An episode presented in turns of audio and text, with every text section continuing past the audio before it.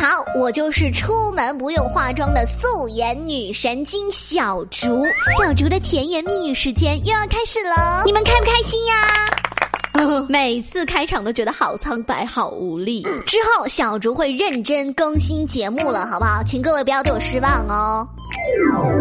甜言蜜语小剧场。前几天，在一个阳光明媚、风和日丽，不知道你那边天气怎么样的下午，武大中南医院司法鉴定中心迎来了一位三十五岁的黄姓男士，他的手里还拿着一块床单。医生，你能不能帮我鉴定一下，这里面有没有人啊？没有啊，你让我帮你鉴定床单里面有没有人。我怀疑我的老婆背叛我，有了别的男人。呃，那你应该去你们家衣柜里看看呀。不，医生，你看这上面有一块淡黄色的污渍。我老婆从来不在床上吃鸡蛋，也不可能拿着一个黄色的水彩笔在床上乱涂乱画，所以只有可能是另外一个男人拿着水彩笔在你们家床单乱涂乱画。哎，等一下，我有个问题呀，他老婆一定是有什么可疑的行为，才会引起黄先生的怀疑吧？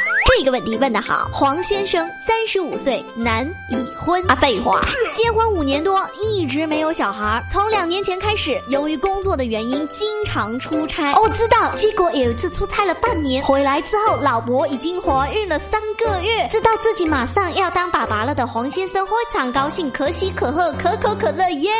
没有这回事儿，是黄先生本人很多疑，但是呢，他不说，他就在自己心里想。诶，平时他都睡左。左边，今天先坐在了右边的床上，有男人。诶，平时走路先出左脚，今天先出了右脚，有男人。诶，平时做饭都不怎么放糖，今天做糖醋排骨居然放了糖，哼，有男人。种种迹象让黄先生越来越怀疑，于是他经常偷看太太的 QQ、微信、短信各种记录。诶，啥也没发现，是怎样？你们是唯恐天下不乱是不是？于是呢，黄先生就打算试探一下自己的老婆，告诉他自己要出差一周。结果第三天早上就回家破门而入，想抓个现行，但是什么也没抓到。不过看着他太太一脸惊恐的样子，他更怀疑了，马上把家里的冰箱、大衣柜、行李箱全部扔下楼。啊，没有这么无聊哈。等一下，我有个问题呀，他这样突然回来，他老婆都不怀疑吗？出差变数这么大的东西，一句计划有变就搪塞过去了吗？趁着太太起床洗漱的。时候，他仔细的检查床单，哎，发现床单中央有一块比指甲盖略大的淡黄色污渍，于是呢，就有了一开始他拿床单到医院鉴定的事儿。哎，等一下，我还有个问题呀，他老婆是不是瞎子啊？不是啊，那他把床单拿走，他老婆看不到啊？哇哦，随着问题的推进，剧情一环扣一环，当然需要一点计谋啦，那就是黄先生故意用烟把床单给烫了个洞。哎呀，不小心床单烫了个洞。床单不要了吧，我现在就拿去扔掉。老婆，你不用陪我去，我自己可以，我走了，拜。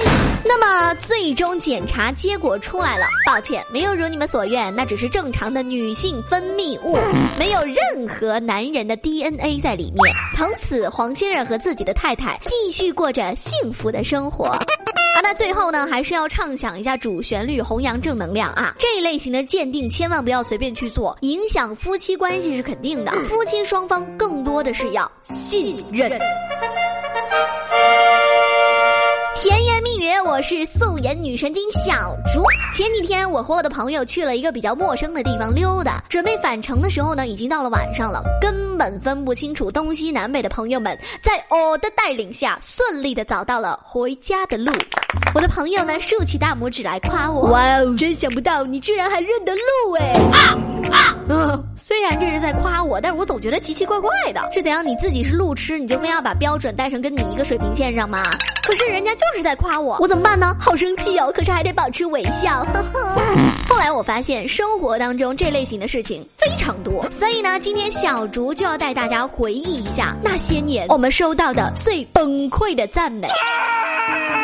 首先一种呢，就是难以置信型，基本上以想不到、没想到、看不出来这几个词儿开头。哇，看不出来你还挺聪明啊！没想到你会有这么深刻的想法。哇哦，想不到你竟然也爱看这本书哎！我似乎觉得我平时给人家的印象就是傻子、肤浅、学渣。那天我们办公室一个刚毕业的小男生穿了一件衬衫来上班，整个青涩的面孔当中透露出一种成熟的魅力。办公室们的姐姐就开始了：“哦哟，没想到你小男生穿衬衫这么帅的嘞！”人小男生脸憋得通红啊，但是还得继续保持微笑。哪 里哪里。本女神呢是一个工作非常认真尽责的人，经常出色的完成任务。于是我经常受到这样一句话的表扬：“哎呀妈，真看不出来你居然才九二年呢！是怎样？你以为我是五二年的吗？”你们不要劝我，我知道是夸我做事成熟，但是呢，作为外貌协会的天秤座的我来说，我就觉得他好像在说我长得老。下班之后约了几个好朋友吃饭，其中呢有我玩的最好的闺蜜，最近她交了个男朋友，就一块儿让她带过来了。那身高一八三的水平，那长相吴彦祖的段位，那幽默的性格，好贱好贱的呢。是我问心无愧的好贱呐。然后期间，男生去上洗手间的时候，其中一个朋友就跟闺蜜说了：“哎呦天哪，真想不到你居然能交到这么帅的男朋友哎！”哼，整个桌子的气氛立马冷下来了，就算吃火锅都弥补不了，感觉我们头顶上都是乌鸦的叫声。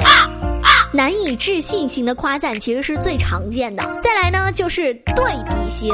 今年过年回家，见到了很多亲戚朋友，大家都嘘寒问暖的。这个时候我小时候抱过你，那个时候我看着你长大的。最关键的一句是七姑八姨坐在一块拉家常，我姑妈就说了：“小祖啊，跟你说真的，你小时候那会儿多好看呐！”呃。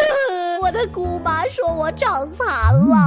前几天去上班，穿了一件新裙子，短款的，收腰的，显身材的那种。会计姐姐看到了之后，就特别惊讶的说：“哎呦，这条裙子让你看上去足足瘦了两圈呢。”然后就绕着我前后左右的打量，继续说：“哦呦，小足足啊，你就应该穿成这个样子嘛！你呀你呀，平时也太不注意了，这才叫衣服。你平时穿的那叫什么呀？哎呦，没眼看。”嘞。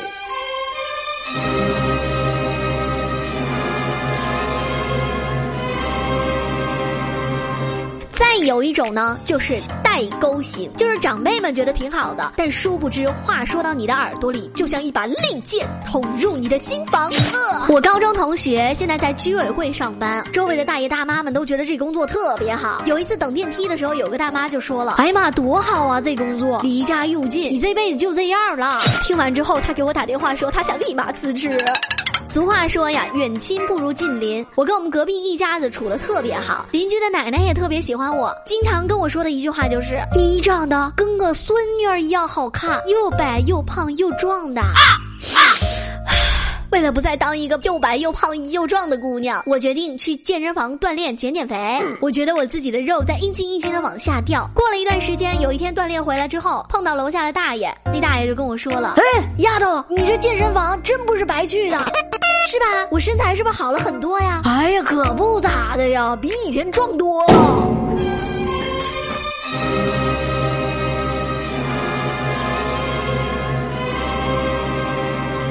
是不是很可怕？是不是？是不是？我还不能说什么？你还要我怎样？你还要我怎样？你突然来的夸赞就让我悲伤。所以说呢，说话真的是一门学问。英国哲学家培根曾经说过，即使好心的称赞，也必须恰如其分。但是很多时候呢，我们会因为各种各样的原因，没有办法把内心对别人的称赞如实的表达出来，或者说话一说出口就不对味儿了。这让我们很苦恼。正因为夸人的本心是好的，所以呢，就更不应该让不妥当的方式来掩盖住本来的善意了。啊，这段话是我从网上抄下来的啊，我自己是说不出这么有哲理的话来的。反正呢，以后夸人可得想好了词儿再夸，不然你接着就会得到一个问句：你会不会聊天？好了，我是素颜女神经小竹，搜索用户“素颜女神经小竹”，关注本女神，订阅专辑《奇葩竹乱砍》，跟着本女神一起变神经。变开心，拜。